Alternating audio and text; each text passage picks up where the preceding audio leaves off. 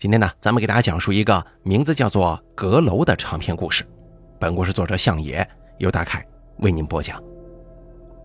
第一集，二零八三一六，输入门锁密码，我拖着疲惫的身体进到客厅里，坐在电脑前点亮屏幕，刚要用鼠标打开桌面的日记文档，哎，等等，我的电脑好像被人动过了，难道说我家里有人进来了？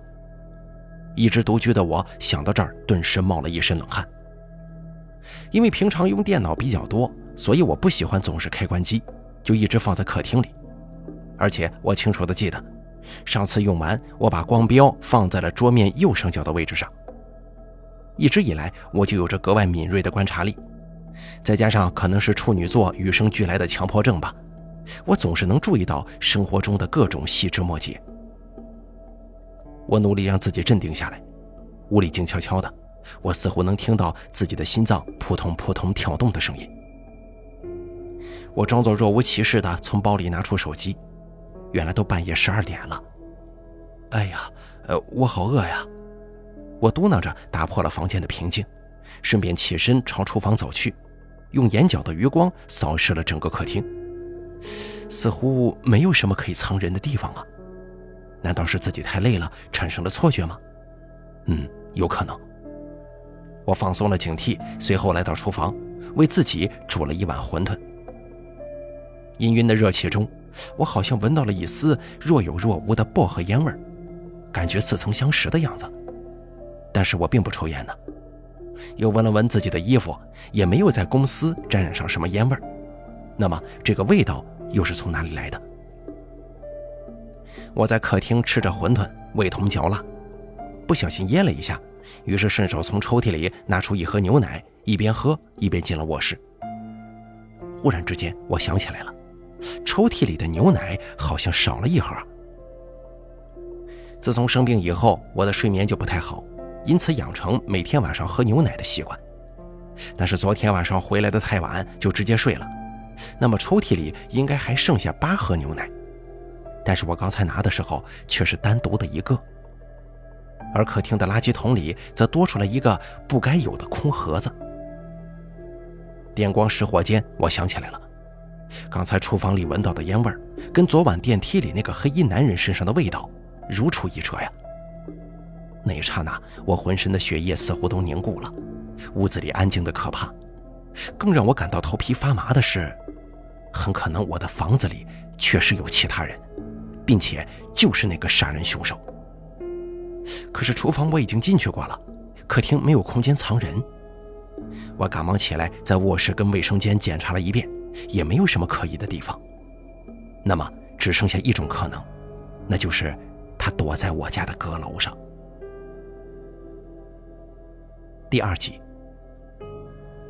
当初买下这套房子以后，我最喜欢在下雨天跟秦颂在阁楼上一起待着。可是自从分手以后，我就再也没进去过了。此刻闯入者就躲在那里。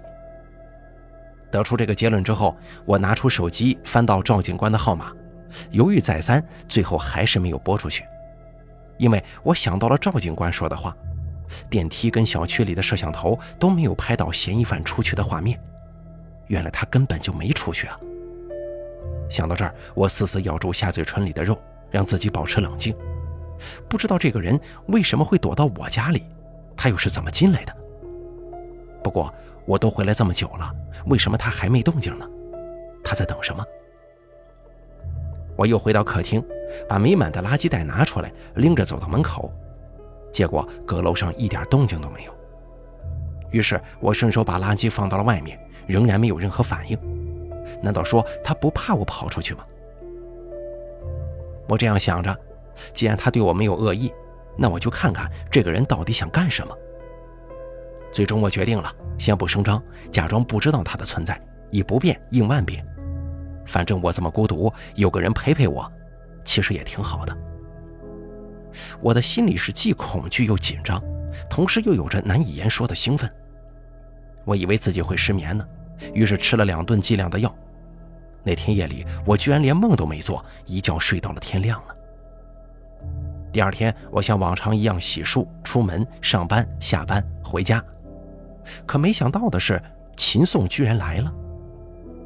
我声泪俱下的问他为什么要让张兰兰作践我，为什么我被欺负了，他却能当作无事发生。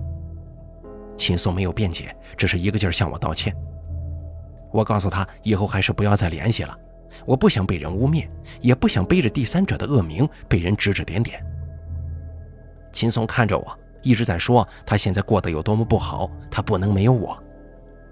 我看着他那副痛苦的样子，内心泛起一阵恶心，然后就把他赶了出去。他走了之后，我喝了很多酒，一直到头晕目眩。我起身想要去冲个澡，却因为体力不支晕了过去。在彻底失去意识之前，我模模糊糊的看到了一张男人的脸。第三集，早上醒来，我发现自己好好的躺在床上呢。宿醉之后的头痛让我非常难受。我扶着额头走到客厅，昨天的事情我已经没有任何印象了。我碎碎念着，只记得秦宋来过，后面发生的事儿居然记不清了。正在努力回忆呢，我的手机铃声忽然响了起来，是赵婉婷，我们现在公司的经理。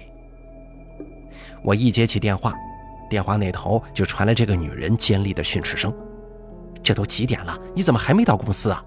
你不想干了就趁早滚蛋，别占着茅坑不拉屎嘛！经理，不好意思啊，我我身体不太舒服，今天我能请一天假吗？请假是要提前请的，你现在说这个还能叫请假吗？公司是你家开的呀！对面经理的话像是连珠炮一样朝我扔过来，我招架不住，只能告诉他，我我一会儿就到。到了公司，赵警官的电话打了进来。问我这两天有没有发现什么异常？我告诉他说没有，如果有情况的话，自己会联系他的。我问他凶手抓到没有？赵警官回复说还没有。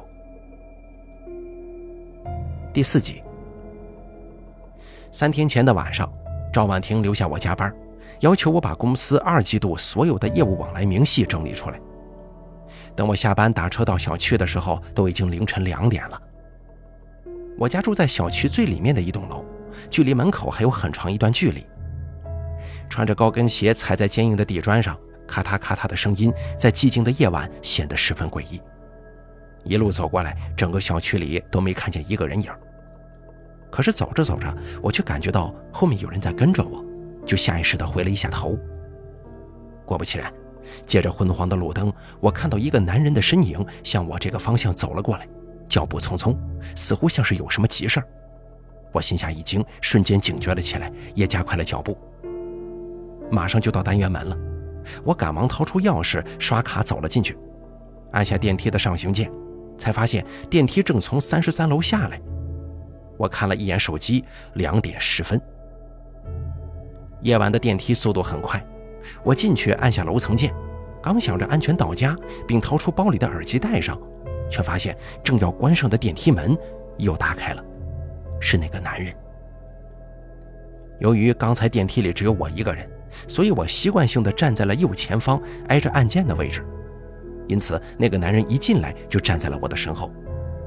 他迟迟不按电梯，我的心又提了起来，祈祷着这个人千万不要跟我在一个楼层下。在这个极其安静又密闭的空间里，时间变得格外漫长。二十九、三十、三十一，到三十一层的时候，这个男人终于动了。他走到左侧跟我齐平的位置，探了探身子，按下了三十三号。我赶忙向后退了一步，上下打量着他。七月份正是这个北方城市最热的季节，可是他却穿着一身黑色的长袖长裤，头上还戴着连帽衫的帽子，显得格外奇怪。你看够了吗？男人忽然开口了，我的呼吸都屏住了。正在想着该如何应对呢，电梯到了三十三层。谢天谢地，这个男人走了出去，我松了一口气。我住在三十四楼。第五集，下了电梯，走到家门口，我确认了两遍身后没有人，才赶紧开门走了进去。我打开客厅的空调，就去浴室冲澡了，因为实在是太累了。洗完澡，胡乱吹了几下头发，就躺在床上沉沉睡去。早上出门上班的时候，我发现楼下有很多警察，还有一些小区的居民围在一起议论纷纷。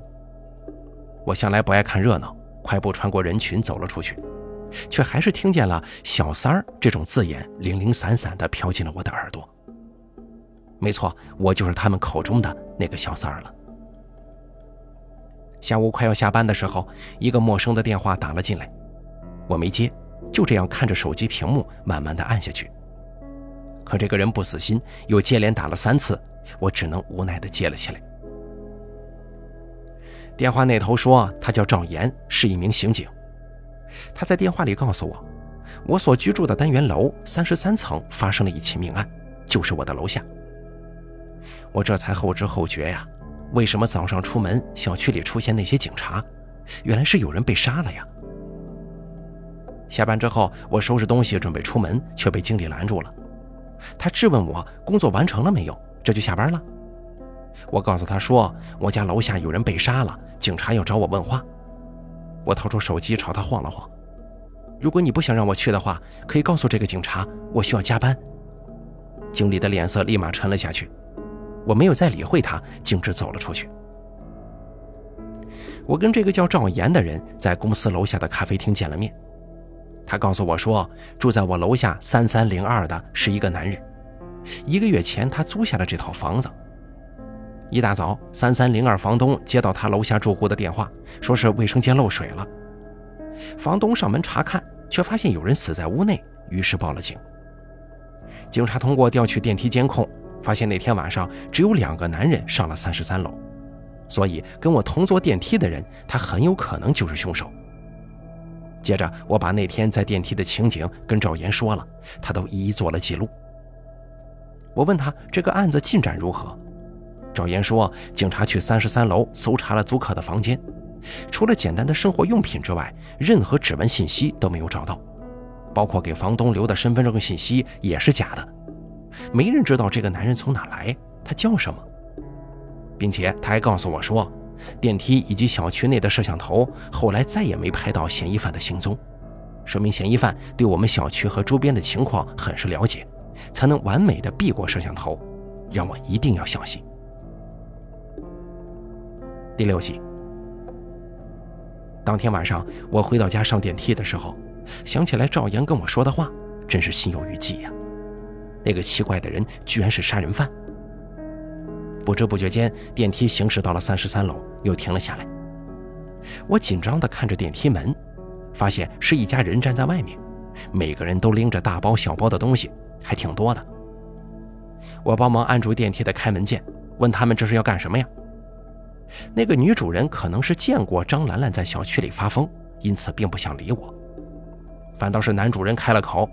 说他们是三三零一的住户，发生这件杀人案之后，警察第一个就是找到他了解情况。可是他们昨天晚上并没察觉到任何异样，甚至就连这儿刚搬过来一个月的新邻居的面都没见过呢。他们家还有孩子，心中实在是害怕，所以要搬到岳父母家暂住。这个男人还问我什么时候搬走，我摇了摇头，对他说我没有地方可以去，所以并不打算搬家。听完我的话，他的妻子赶忙拉起他进了电梯，关上了门，并且还隐隐约约地听到他对我的议论声。其实啊，对于这些冷言冷语，我早已习以为常了，根本就毫不在意。电梯下去了，还剩下一层楼，我索性走到楼梯口爬了上去。赵警官说过，电梯跟小区里的摄像头都没有拍到嫌疑犯出去的画面，不是他避过了摄像头。而是因为他根本就没出去。想必房东到楼下查看漏水情况的时候，却发现了卫生间里的尸体，凶手那会儿应该还在房间里呢。他已经清理好了现场的所有痕迹，只是屋内没有可以运送尸体的工具，所以他只能等到晚上把尸体带走。而房东是个女人，看到这番骇人的情形，内心自然是十分害怕的，因此只能在楼下等待警察的到来。而凶手正是趁着这个间隙，从楼梯上到了三十三楼，又躲进了我的家。接下来这几天里，我照常上下班，没有表现出任何异样，就像是什么都没发生过似的。但是我知道，阁楼上的那个人，他一直在监视着我呢。第七集，这天我早上醒来，发现手机上有十几个经理的未接，我心中一阵烦躁啊，没有回拨，因为我知道他找我肯定又是因为一些鸡毛蒜皮的小事来找麻烦。到了公司，果然又遭到了他的刁难。这个姓赵的刻薄女人把我叫到会议室，阴阳怪气地质问我还想不想在公司干了，为什么无故不接他的电话。并且还告诫我以后最好听话一点不然他分分钟会让我走人。经理训话的时候，正巧公司老板来会议室找他，这个女人转瞬之间就换上了一副谄媚的表情，实在是令人作呕啊。老板知道我最近时常加班，没有多说什么，就让我先回去。公司的同事见我出来，都装作关心的跑来找我八卦，他们以为我会辞职，我却偏不。我实在是厌恶这个女人，但我表面还是微笑服从。那天我照样完成了经理安排的比别人多两倍的工作量，没有任何怨言。我在日记里把这些事情一股脑地记录下来。我从小就有写日记的习惯，只是自从上了大学，电子产品普及之后就不再写了。但是在跟秦宋分手之后，我心情压抑，又没有朋友可以为我排解。除了定时找心理医生倾诉之外，就开始写日记，事无巨细都在电脑上记录下来。我知道，那个人会帮我的。我现在要做的就是等待。接下来的日子，我默许了对方的存在，白天如常上班，晚上下班之后回家睡觉。但是我知道，他每天都会在客厅里阅读我的日记。我们就这样和平共处。果不其然，有一天去到公司。我发现经理的座位上空空如也。临近傍晚的时候，老板在群内发布了一个噩耗：经理因为哮喘发作去世了。听说他在家里做饭的时候煤气泄漏，继而引发他犯病，而一直不离身的药那天居然用完了。真是巧啊！听到这个消息，我很高兴，回家的时候还买来啤酒庆祝。我讨厌的人都得死啊！我在公司的日子也变得好过了起来。第八集，有时候我也会在恍惚之间产生怀疑，自己怎么就从当初那个单纯的小姑娘变成了现如今这个样子呢？仔细想想，这一切都拜秦松所赐。五年前，我大学毕业，误打误撞进了秦松的公司，成了他的助理。那个时候的他，外贸公司刚成立两年不到。在初期小有成就之后，却忽然急转直下，业绩是一天不如一天。很多国外采购商为了减少成本，就直接与国内的工厂达成合作，公司的客户一天天变少，临近倒闭。面对这样的境况，公司原有的十几个员工都纷纷离职，只有我坚持留了下来。我从秦宋的助理转成了公司的业务，从现有客户的对接报价，到工厂下单制作、海关申报。包括跟秦宋一起参加大大小小的展会，寻找客户资源，都成了我一个人的工作。我大学学的是英语专业，再加上我性格外向，很擅长跟外国客户打交道。毫不夸张地说，如果没有我的帮助，公司根本就挺不过来。经过很长一段时间的朝夕相处，我跟秦宋慢慢喜欢上了对方，然后确定了关系。我们既是旗鼓相当的工作伙伴，又是耳鬓厮磨的亲密恋人。如果不出意外的话，我们会水到渠成的结婚生子，然后一起老去。可张兰兰就是那个意外。张兰兰是秦松父亲老同学的女儿，秦松的父亲以前在政府任职，到退休也不过是个小小的科员，而张兰兰的父亲却是这座城市赫赫有名的企业家，据说他靠炒股起家。后来又进军房地产，成绩斐然。在我跟秦松在一起的四年，已经谈婚论嫁的时候，张兰兰认识了他，在父辈的聚会上对秦松一见钟情，毫不掩饰地开始了倒追。当然，这些都是秦松讲给我听的。那个时候，我觉得他光明磊落，从来不会对我隐瞒任何事情。秦松对我说，他不喜欢张兰了，他太傲慢，太任性了。远远比不上我的温柔体贴、善解人意。我当时还开玩笑地问他：“你不会偷偷的叫他两条船吧？”秦松笑着捏我的脸，他告诉我说：“绝对不可能，他不是那种人。”可是谁又能想到，我的一句玩笑话居然会一语成谶。后来，张兰兰索性打起了秦松父母的主意，在我跟张兰兰之间，秦松的父母没有任何犹豫的就选择了张兰兰。他的母亲为了逼迫秦松跟我分手，甚至以死相逼。秦松与父母的拉锯战尚未展开，就因为他母亲一次晕倒妥协了。秦松答应他与我分手，跟张兰兰结婚。即便我知道那只不过是秦松父母演的一出戏罢了。得知秦松的母亲生病，我带着营养品前去看望。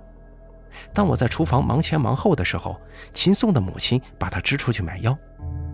那个平日里在别人面前一直保持得体微笑的女人，把我带来的东西轻蔑地扔进了垃圾桶，并且告诉我他们家不稀罕这种垃圾。从秦松家走出来的那一刻，我就决定放弃了。我不怪秦松，我不过是这座城市里一只默默无闻的蝼蚁罢了。除了能在他面临困境的时候倾微薄之力相助，给他陪伴，其余的什么也帮不了。可张兰兰不一样，她可以成为他的跳板。在秦松母亲的推波助澜之下，秦松与张兰兰火速结婚，而我也从秦松的公司离开了。第九集。秦宋结婚之后，我受到了很大的打击，在家里暗无天日的睡了整整一个月，迅速消瘦，并且还患上了双向情感障碍，只得靠药物调节。我知道不能一直这么下去啊！我打起精神出去旅行了一圈。回家之后，我强迫自己振作起来，应聘了另外一家外贸公司，找了一份跟单员的工作，从最基层做起。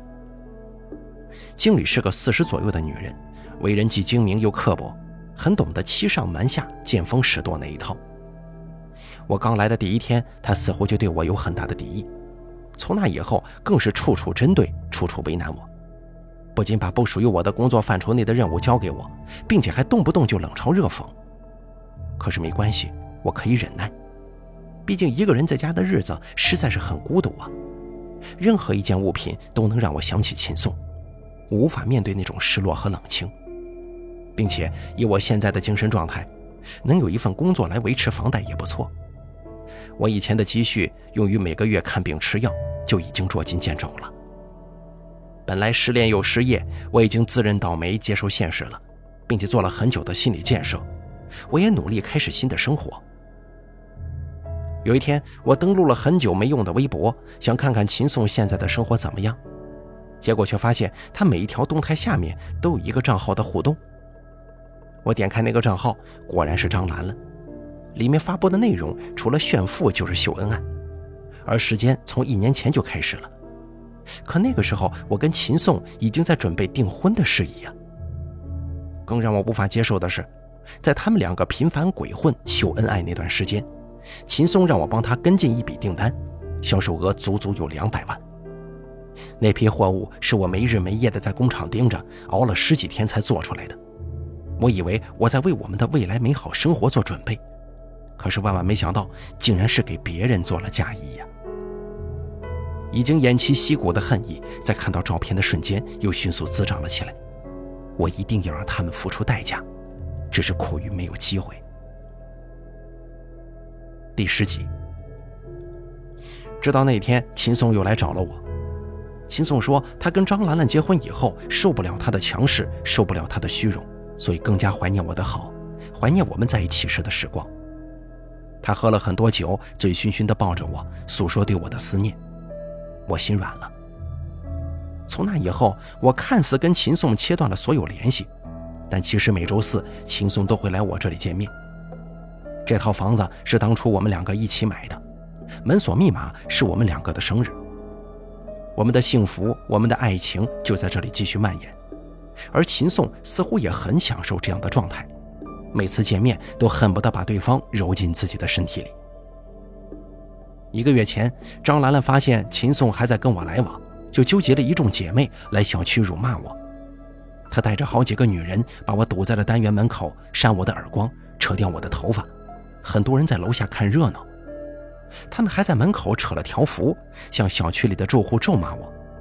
内容不外乎围绕我做了她老公的小三儿，人人得而诛之，等等等等。但是她的老公秦颂是我交往了五年的男朋友，我毫不客气地对他进行了反击。你张兰兰才是第三者，是你介入了我们五年的感情。张兰兰一改往日的公主形象，嘴里骂着最肮脏的字眼。我想她可能是真的喜欢秦颂吧，或者说她很喜欢从别人手中抢来的任何东西。他说：“你等着吧，季宇，敢勾引我的男人，你就等着看看自己是怎么死的吧。”第十一集。等他们走后，我悄悄地跟踪了张兰兰，看到她联系了自己父亲的打手。我找了私家侦探帮我调查，想看看张兰兰究竟要做什么。毕竟她能发现秦颂跟我旧情复燃，也都是我的功劳啊。在秦颂来找我的时候，我闻到他衣服上有很大的香味儿，不愧是小公主啊，就连洗衣液也要是浪漫的玫瑰味儿。所以每次秦宋在我这里留宿之后，我都会重新帮他把衣服洗掉烘干。我相信占有欲如此强烈的张兰兰是一定会注意到这一点的。果不其然，张兰兰开始更加频繁地查看秦宋的手机，追问他每天的行程。这样作为一个公司老板的秦宋怎么能受得了呢？于是他更加频繁地来找我，直到被张兰兰发现。至于我为什么要这么做？是因为我发现自己怀孕了，我想用这个孩子报复渣男，我想要把他生下来，然后再用孩子介入秦颂的家庭，搅得他们家天翻地覆。我还要用孩子来分秦颂的财产，毕竟那份财产里面有很大一部分是我的努力换来的，原本就应该属于我。可是我的内心受到很大的折磨，我的心里充满了罪恶感，孩子是无辜的呀。为什么渣男造的孽要让一个什么都不知道的孩子来承担呢？况且识人不明，这是我的错。每天的胡思乱想让我产生了自杀的念头。我不知道这样的日子究竟有什么意义。张兰兰来闹了之后，她那些所谓的朋友三天两头就跑到我的小区里来发传单，揭露我的恶行，为他们的主子出头。不过无所谓，我并不在意，都是一群乌合之众罢了。蠢的可笑。第十二集。自从那天秦颂来我这里，我告诉他以后不要再联系了，秦宋就一直试图挽回我，每天给我发短信，可是我一概当作看不见。而现在机会来了，我让他周四晚上来家里找我。我告诉秦宋，我忘不了他，这段时间我每天都在想他。我们在家里缠绵，在阁楼那个人的监视之下缠绵。晚上，趁秦颂睡着以后，我用他的指纹解锁了手机，把我们的亲密视频用他的账号定时发到了张兰兰的邮箱。天亮以后，秦颂直接去了公司。我刚要出去上班，张兰兰又来了，在小区里找我撒泼，引发了很多人的围观。远远的，我看见那个黑色的身影走了出去，他吃醋了。这次我直接报了警。张兰兰害怕把事情闹大，只得离开。果然，她去了秦宋的公司。没一会儿，秦宋就发消息质问我为什么要这么做。我看了看，并没有回复，因为已经完全没必要了嘛。第十三集，那天秦宋出了车祸，当场死亡。听到这个消息，我几乎要笑出声来呀。没错。在他背叛我的时候，我就已经下定决心，我要报复他们。被最信任的人欺骗，就好像落水者好不容易抓住一根浮木，原本以为自己是可以活下去的，但是却在顷刻之间被浪头打翻。秦颂生生夺走了我的浮木，而伤害我的人都要为此付出代价。他就是仗着我对他的爱肆无忌惮、有恃无恐。其实我跟他在一起的时候，就已经发现了他跟张兰兰暗度陈仓，只不过我不想放弃这段感情，我总觉得他会迷途知返的。可是没想到，一直到我们分手，他都没有一丝愧疚。这个懦弱的男人甚至不敢承认自己劈腿，还有让我以为他跟张兰兰结婚是受到了他母亲的威胁。自从知道秦松在背叛我的期间还在利用我的那一刻，他在我心里就已经宛如一堆垃圾了。秦颂重新回来找我的那天起，我就在卧室装了监控。有一天，我在监控里看到他给他的母亲打电话，他说幸好跟张兰兰结了婚，现在既有钱，还能继续跟我在一起，享受齐人之福。如果选择我，张兰兰怎么可能甘心当他的小三儿呢？如果说我之前只是想让秦宋体会到痛苦，可是到了那一刻，我想让他们全家一个个都不能好过。这种垃圾根本就不配活在这个世界上。我以后的人生里，再也没有原谅这两个字了。第十四集，张兰兰第一次来找我，不仅打了我耳光，同样的，我也反击了回去。以她的张狂，肯定不会吃这样的亏的。那天他们走了之后，我跟踪她到了一家酒吧。据说那家酒吧的老板以前是张兰兰父亲的保镖。后来突然有了一大笔钱，才开了这间酒吧的。我暗地里找了私家侦探，发现那个酒吧老板替张兰兰找来一个杀手。据说他们是一个有组织的杀手团队，专门为客户杀那些游离在法律之外的人，比方说像我这种小三儿。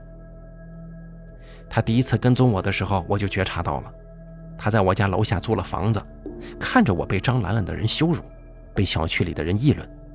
看着我在路上喂流浪狗，看着我每天加班到深夜，看着我每周一次的心理治疗。那个时候，我每天都会被罪恶感包围，甚至打算带着这个罪恶的孩子去死。第十五集，警察经过调查，发现秦松的刹车被人动了手脚，于是赵岩再次找到了我，而这次是以传唤的名义。在他口中，我得知秦宋开车回家途中刹车失灵，撞上了护栏，因为他的车速极快，碰撞之后当场死亡。而在秦宋的手机里，他们发现了我的存在，然后我只能把我跟秦松的事情一五一十的说了出来，讲到动情处泣不成声，就连一开始态度强硬、公事公办的赵岩，语气都慢慢缓和了下来。询问结束，他们告诉我可以回家了。但是需要保持电话通畅，他们会随时联系我。我点了点头。赵岩送我到门口，看着明晃晃的太阳，我忽然一阵头晕目眩，倒了下去。醒来之后，我发现自己躺在医院的床上，赵岩正坐在旁边的椅子上，心不在焉地削着一个苹果。赵警官，我开口喊他。见我醒了，赵岩赶忙问我感觉怎么样，说着就要去外面喊医生。我叫住他说：“没事儿，可能就是最近休息不好的缘故。”赵岩却面色凝重地说：“我已经昏睡两天了，医生还检查出我怀孕三个月。”听到这个消息，我的眼眶瞬间红了，努力不让眼泪掉下来，气氛一下子变得凝重。见赵岩一直盯着我，我告诉他：“孩子是秦宋的。”赵岩问：“这里有没有什么亲人朋友啊？可以叫他们来陪护？”医生说还需要观察几天呢。我说不用了，我只认识秦宋一个人，现在他死了，就剩我自己了。我不想在医院待着，想回家。赵岩拗不过我，帮我办理了出院手续，然后送我回家。走到家门口的时候，我问他：“你们怀疑秦宋是我杀的吗？”赵岩没有正面回应，只是说他们正在调查。我按下密码，他默默地拎着东西走了进来。我昏睡的这两天里，赵岩帮我买了很多营养品。坐在沙发上，我晃了晃空水壶，刚想起身去烧水，却看见赵岩对我比了一个噤声的手势。他掏出别在腰间的手枪，慢慢地向楼梯靠近。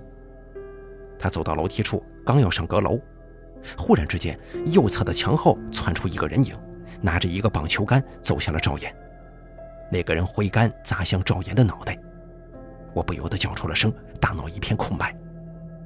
赵岩听到我的叫声，猛然转身，被那个人打中了额头，倒在了地上，鲜血顺着他的脸流了下来，染红了木质的地板。是那个杀手。只见他拿着棒球杆向我走来，我呆坐在沙发上，双腿似乎像是被绑住了一样，没有一点力气。闭上眼睛前，我终于看清了他的长相。很普通的一个男人，就是走在人群里都认不出来的那种长相，但是我一看到那双眼睛就知道是他。只听见一声枪响过后，屋子里回到了原来的平静。我睁开眼睛，他倒在了我的怀里，往我的手中塞了一个东西。随后我拨打了幺二零，赵岩被他们用救护车带走了。我跟着去了医院，医生检查后说并没什么大碍。第十六集，过了大概一周，赵岩打电话约我见面。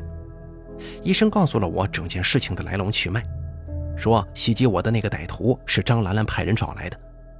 警方根据他身上带着银行卡的信息，查到了张兰兰跟酒吧老板他们三个之间的转账记录，还有他的名字，他叫许胜安。张兰兰因为对我和秦颂的愤恨，找上了这个杀手，让他把我们两个杀掉。可是不知道出于什么原因，张兰兰又以两倍的价码找到了他们同组织的另外一个人，而且另一个人求财心切，在接到任务的当天晚上就偷偷来到了许胜安在三十三楼租的房子，准备趁我回来之后把我杀掉。可是两个人中途起了内讧，在争执中，许胜安失手杀掉了那个人。然后他先是在秦宋的车里动了手脚，又试图杀我。据张兰兰交代，他曾经把我跟秦颂的一些信息给到过那个杀手，其中就包括我们的生日。而歹徒恰好利用这个生日猜到了我家门锁的密码。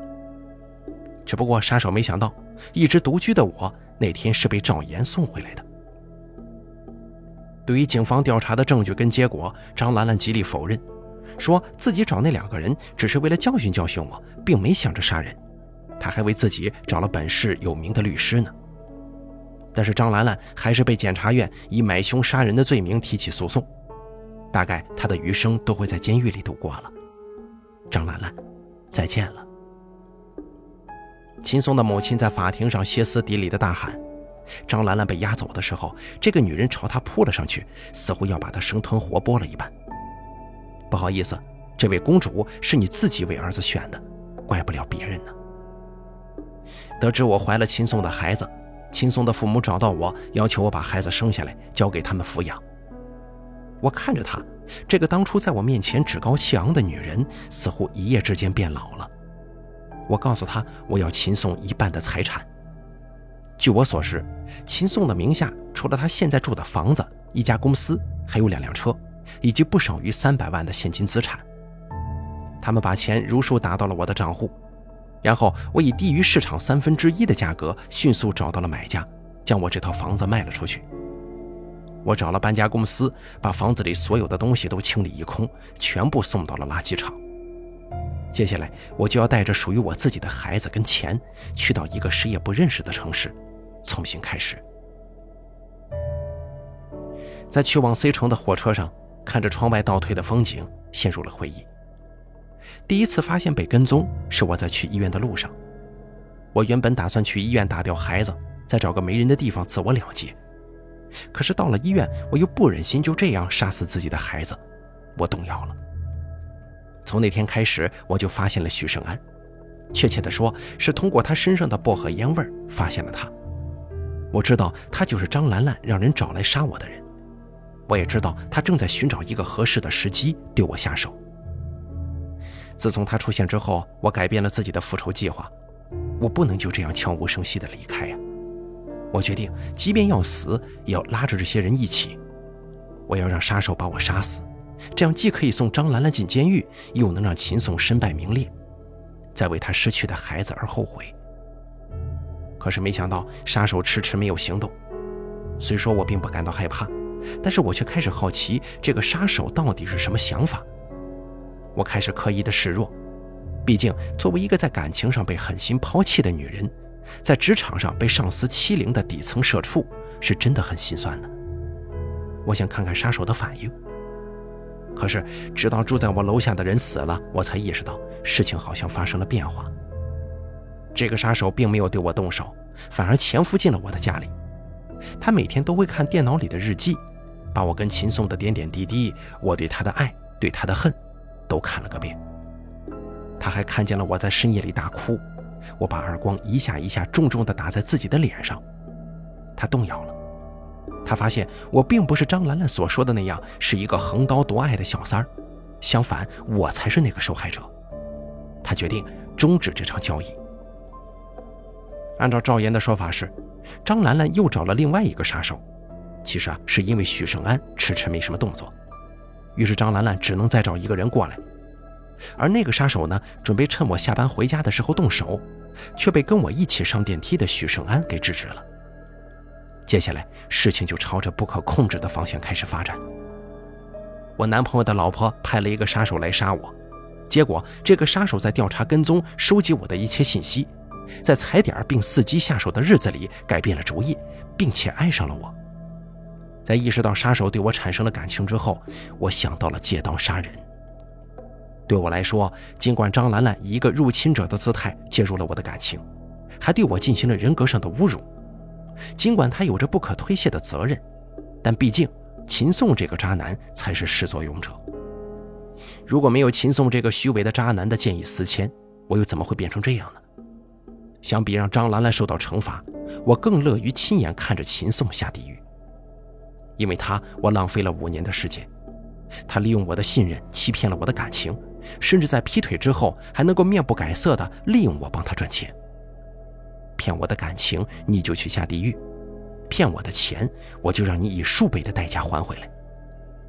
于是我索性先拿那个令人作呕的上司做了个实验，我把他对我的职场霸凌一字一句的记下来。那个杀手看过之后，神不知鬼不觉的替我解决掉了他。看来他真的是沦陷了呀。接下来我就开始了报复渣男的计划。我故意跟秦宋说分手，故意跟他争吵，并且用精湛的演技展示了秦宋带给我的痛苦。最后，在杀手的眼皮子底下跟秦宋亲密。果不其然，他干脆利落地帮我解决了这个大麻烦，真是太棒了。我打开许胜安临死前塞到我手中的东西，那是一张纸条。一张随手在我的便笺纸上撕下来的纸条。好好生活，我爱你。这是一个杀手留在这个世界上最后的温柔。好了，阁楼的故事咱们就讲到这儿了，感谢您的收听，咱们下期节目不见不散。